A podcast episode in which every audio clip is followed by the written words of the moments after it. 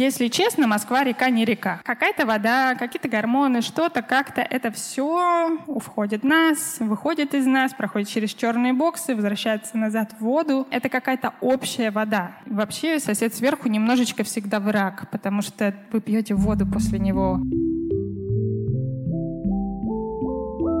архитектор бюро «Меганом» и выпускница института «Стрелка» Анна Камышан об истории отношений Москвы с ее главной рекой. Я занялась проектом Москва-реки в 2014 году как э, архитектор архитектурного бюро «Меганом». Мы тогда выиграли конкурс градостроительный. А с тех пор, вот уже пять лет, э, я занимаюсь рекой. Я сейчас коротко пройдусь по тому, каким образом вообще когда-либо кто-либо относился к рекам и к природе. В древние времена мы все знаем, что реки обожествлялись. Это была важная часть мифологии, Хорошим примером является миф про Ахила, который в Троянском бою, когда убивал множество-множество своих врагов, а, заполнил реку с командор, так что очень грозный бог реки Ксанов сбушевался и начал ему говорить, мол, «Э, не делай так, пожалуйста. Это период, когда на Земле вся вода питьевая. Вы можете это представить. Подходишь к любой воде, к любой реке и пьешь оттуда.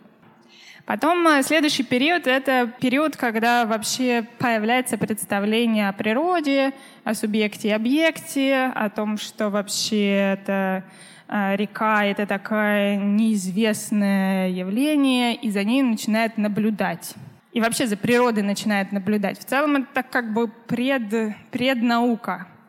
А наблюдая за природой, люди создают э, разные схемы, в том числе, например, календари. Но в этот период река все еще является живой и активным участником э, городских изменений или просто жизни в городе. В начале прошлого века, ну, у нас, но в целом даже как бы раньше. Природа перестает быть явлением, а становится ресурсом.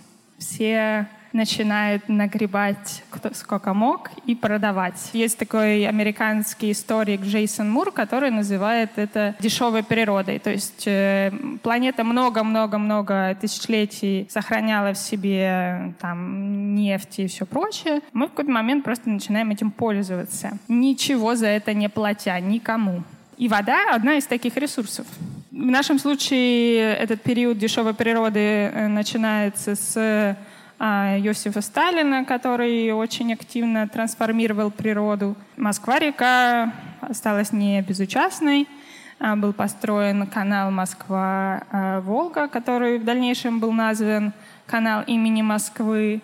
Москва стала портом пяти морей. Белая, черная, Азовская, Каспийская и э, Балтийская. Это позволило Москве, как э, растущему городу, а, решить свой водный кризис. Очень э, много появилось воды, и все были, в общем-то, довольны. В том числе можно было наконец-то по реке грузоперевозки совершать для строящейся э, индустриального э, города. Это было очень важно. Московская водная система — это огромное инженерное сооружение. Это огромный амбициозный проект, э, решил множество проблем. Но в том числе он принес нам другие проблемы, которые наши предки уже не будут решать, а решать будут наши дети. Если честно, Москва-река не река вообще у любого понятия есть как бы какой-то набор э, качеств, которые определяют его. Что такое река? Это естественный поток воды э, с естественным течением, э, который течет по собственному руслу. У него есть свой бассейн, за счет которого он питается, и этот бассейн состоит из подземных и наземных вод. К сожалению, все эти параметры, которые я сейчас сказала в Москве, так либо иначе не выполняются. Москва-река полностью зарегулированная. А бассейн ее был увеличен два с половиной раза после того, как построили канал.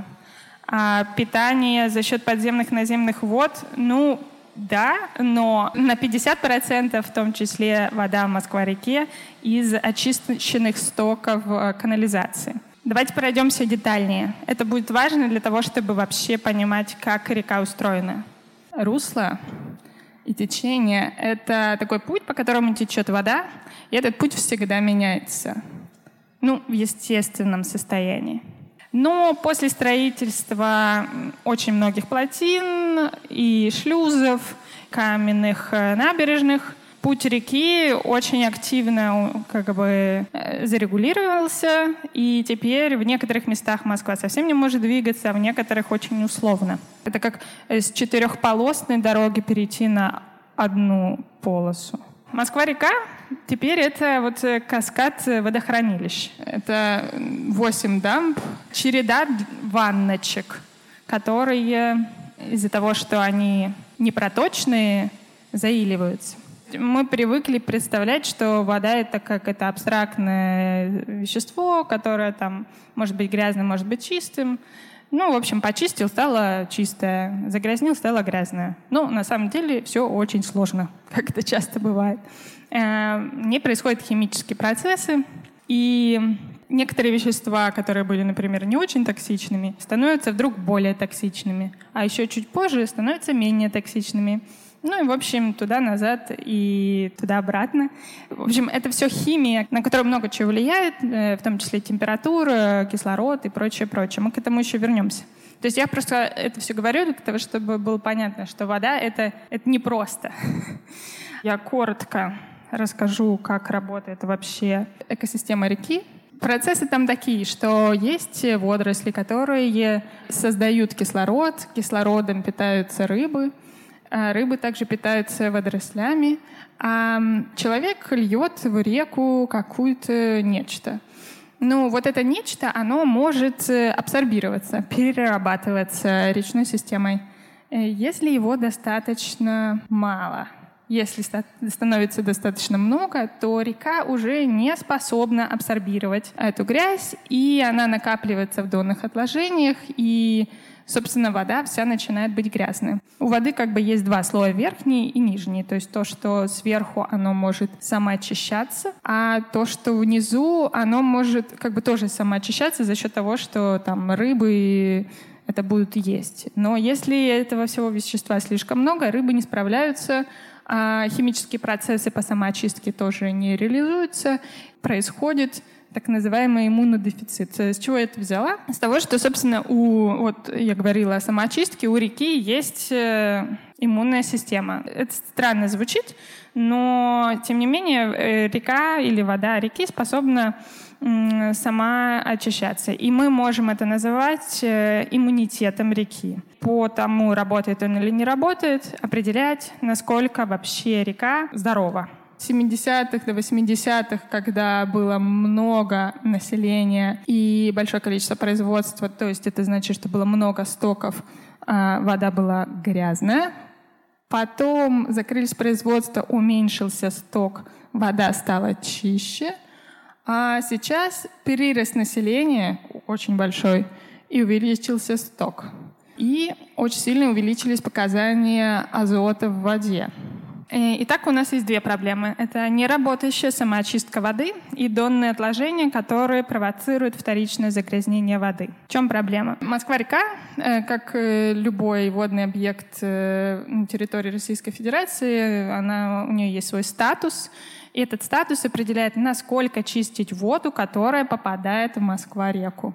Интересным образом, что почему-то Москва, река, разделена на две части. Как бы внутри города она одна, а за пределами города она уже другая. В общем, непонятно, как это произошло, но факт остается фактом. Внутри города можно сливать недоочищенные стоки благодаря тому, что внутри города самые мягкие нормативы на очистку воды. А за пределами города вода становится очень очень э, как бы важной. Вдруг она становится рыбохозяйственной, что, между прочим, разрешает купаться в ней. А в культурно-бытовой нет по определению, нельзя купаться, только в рыбохозяйственных. Так вот, за городом уже можно купаться, там становятся жесткие нормативы. Э, кстати, вода там по качеству ничем не лучше, чем в городе.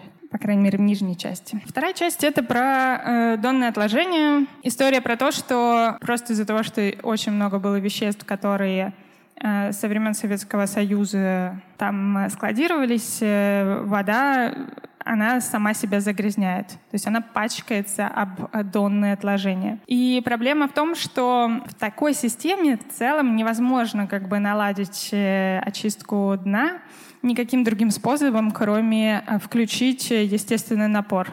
Ну, то есть сейчас у нас очень много плотин, много таких подпорных стен, которые мешают течению.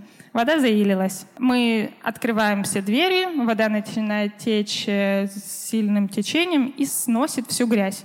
Ну, как бы не идеально, конечно, но в целом, что поделать? У нас уже такая речная система, она инженерно спроектирована. Люди придумали такую систему, как промывки. Промывки делались обычно каждые 5-7 лет, но почему-то последние 20 лет промывки не делались. Ответ такой. Построили довольно много разных сооружений э, вдоль реки, которые так близко к воде, что если начнется промывка, то эти сооружения будут затоплены. И владельцы этих домов не хотят этого. Есть еще такая идея, что вся вода, она общая. Мы знаем все этот трюизм о том, что человек состоит из воды на 70%. Что знаем мы меньше, то, что около 60% клеток в нашем организме регенерируются каждые 16 дней. И, соответственно, за 16 дней большая часть наших клеток будет построена из той воды, которую вы пьете. Ну, например, вы пьете воду из Москвы реки. Ну, там, прочистили фильтром. Это интересно, потому что, ну, таким образом можно себе представить, что Москва-река, она как бы распространяется по трубочкам, заходит в каждый-каждый дом и заходит в нас. Точно так же а Москва-река выходит из нас, заходит какой-то странный черный ящик, который называется очистное сооружение, там норматив культурно-бытовой, купаться нельзя. И уходит в Москва-реку. А Москва-река течет, течет, она впадает в Коломну, а потом первый водозабор, который происходит из воды Москвы-реки, это Рязань. То есть можно себе представить, что рязанцы в некотором смысле пьют, может быть, э, нашу воду, может, не нашу. Ну, знаете, вот что такое вообще черный ящик этого очистного сооружения? Это же как бы абстракция. Давайте разберемся. Если мы посмотрим, э, что очищает э, вообще очистное сооружение, мы поймем, что очищает, ну, там, азот, там, какие-то нитраты, пестициды, ну, нет. Ну, как бы на что-то рассчитывают, что вода сама вот это вот будет самоочищаться и самоочиститься. Кстати, вот очистные сооружения, которые сейчас вот курьяновские, они азот э, и фосфор не чистят. Чистят что-то другое. Что мы не знаем, но у них культурно-бытовой норматив, как бы мы им все прощаем. В долинах крупных рек, мне тут один биолог сказал, не знаю, насколько можно ей верить, но мне почему-то кажется это правдивым. Я вот погуглила, поняла, что синтетические гормоны, в том числе, ну, как бы женские там, все понимаете, мы пьем э, какие-то таблетки, вот очень многие из этих медикаментов, они не растворяются в воде, не растворяются в жире. Ну, как бы у них другой механизм, но, в общем, в воде они не растворяются, они остаются там в том виде, в котором мы их выпили или в котором они из нас вышли. И вот в долинах рек, крупных рек, очень большое количество популяции рыб становится все больше женским. Я не знаю, может быть, как бы биолог притянула за уши, но в целом в таблице Менделеева сейчас примерно 220 э, элементов с чем-то. Каждый год открывается новый. Кто вообще знает, как они друг на друга влияют? Вода — это просто такая огромная губка, которая может в себя всасывать что угодно. Там происходят химические реакции — я не пытаюсь вас тут напугать. Это не моя паранойя. Я разговаривала с людьми, которые об этом кое-что знают. Давайте вернемся. Так вот, какая-то вода, какие-то гормоны, что-то как-то, это все входит в нас, выходит из нас, проходит через черные боксы, возвращается назад в воду. Тем не менее, это какая-то общая вода. Мы, рязанцы, еще какие-то люди, мы пьем одну воду. Ну, пускай она чистится через черный ящик. Это во многом вот такая вот история о, том, о общей воде, она довольно политическая. Есть такая река, крупная Рейн, э, все вы, наверное, ее знаете. Она объединяет очень много государств европейских. Она огромная, она проходит практически через всю Европу, начинается в швейцарских Альпах, потом через Германию, Францию. В общем, ее бассейн затрагивает там около восьми э, европейских стран. Это очень интересная история, что произошло с рекой Рейн. Она, значит, была ну, так себе грязная, естественно, индустриальный период, вообще ну, когда все начали заниматься чистотой и защитой природы, это не так давно. Но вот в 50-х была организована международная комиссия по чистоте Рейна. Был период, когда это Организация была очень э, полезна, потому что произошла огромная химическая катастрофа в 1986 году. Эта организация придумала программу, которая называлась «Лосось-2000». Была задача вернуть лосось до 2000 года с 1986 -го. Вернули на три года раньше. Эта международная комиссия создала другую программу насчет купания в воде, чтобы весь Рейн стал купабельным. Могу я так сказать? Ну, как бы, чтобы в нем можно было купаться.